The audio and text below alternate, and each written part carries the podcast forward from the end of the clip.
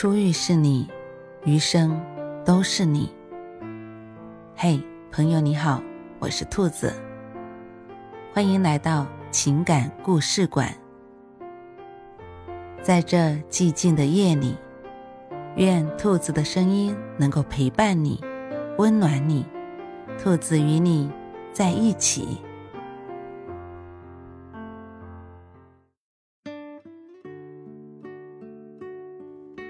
三个月后，在学校，在院子里，我都见不到秦阳了。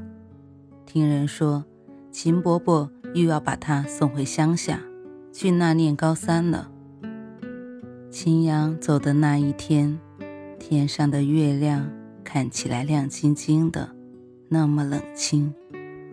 乌云来了，有一团团被风吹走。秦阳到家里来看我，我隔着窗户看他，也看天上的月亮。月光照在他身上，白白的。我想起秦阳说起小时候的月亮，小时候的月亮是乡下的，金黄金黄的；现在的月亮是白的，月亮还是一样，又似乎不一样了。我问：“那个女孩子的事情，真的是你干的吗？”秦阳摇头又点头。他说：“他不知道。”爸妈都出门了，秦阳才赶来我家。屋子里面冷冷清清的，两个才十八岁的小孩，就那么站着，看着彼此。秦阳说：“任妍妍，我走了，你要好好学习，考上大学。任妍妍，如果你不嫌弃我，就在大学里等我。我让他走，他不想走，说舍不得。后来他还是走了。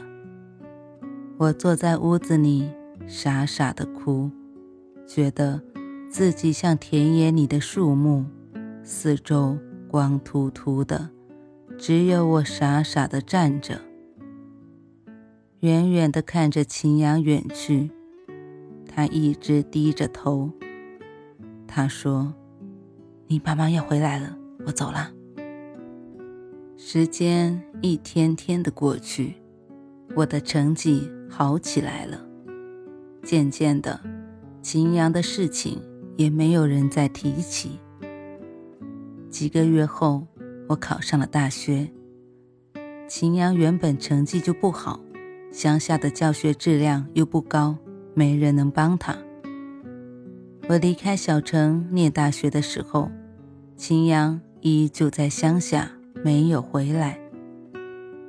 在那所远方的大学，秦阳没有来看我，也没有给我写信。我恨他。他是那样一个不懂自爱的人，可我又放不下他。那段时间，我常常听收音机，收音机里的人们在讲他们的故事。一个女人说男人不爱她，对她不好，主持人劝她分手，立刻分。女人答应了。过了一段时间。他的电话又打进直播间，说：“男人还是对她不好。”主持人听出他的声音，说：“你们还没有分呢。”女人说：“她舍不得，她离不开他。”我听着听着，眼泪就流出来了。不知道为什么，我觉得自己就像是那个女人。秦阳对我不好，他骗我，可我还是爱他，还是放不下他，我快疯了。听说秦阳又回到此地校复读了，复读一年后，他考上了大专。我决定到他学校去看他。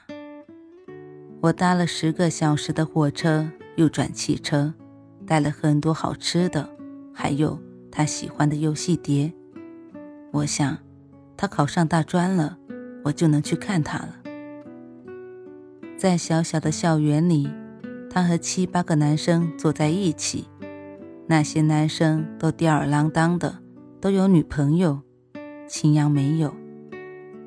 点菜的时候，我点了他最喜欢的西芹牛肉，他却点了我最讨厌的红烧肉。我们好像一直差着劲儿。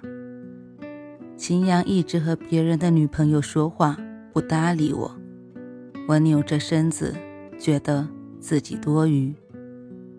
吃完饭，他送我到旅馆，转身就要离开的时候，我叫住他：“你为什么不理我？”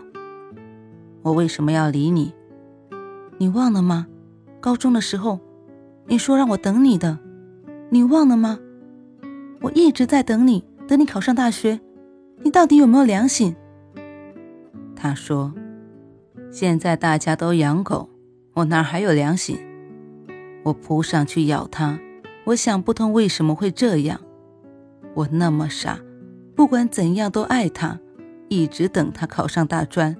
一直等他，我以为这是无声的约定，但是他怎么能这样？他推我，我往后退，几乎要跌倒的时候，他扶住了我。我哭着打他的脸：“你不要脸！你忘了高中的事了？我等了你这么久，你怎么能忘了？”我哭得那么凶，眼泪哗哗的往下流，疯了似的。他抱住我，一下子就抱住了我，哭着说：“那是高中的事情了，你怎么还记得啊？我也不是什么好人，你怎么还要和我在一起？”我也不知道，要是知道，我就不来了。我们像两个疯子。又像两个傻子，站在街上，看着彼此哭。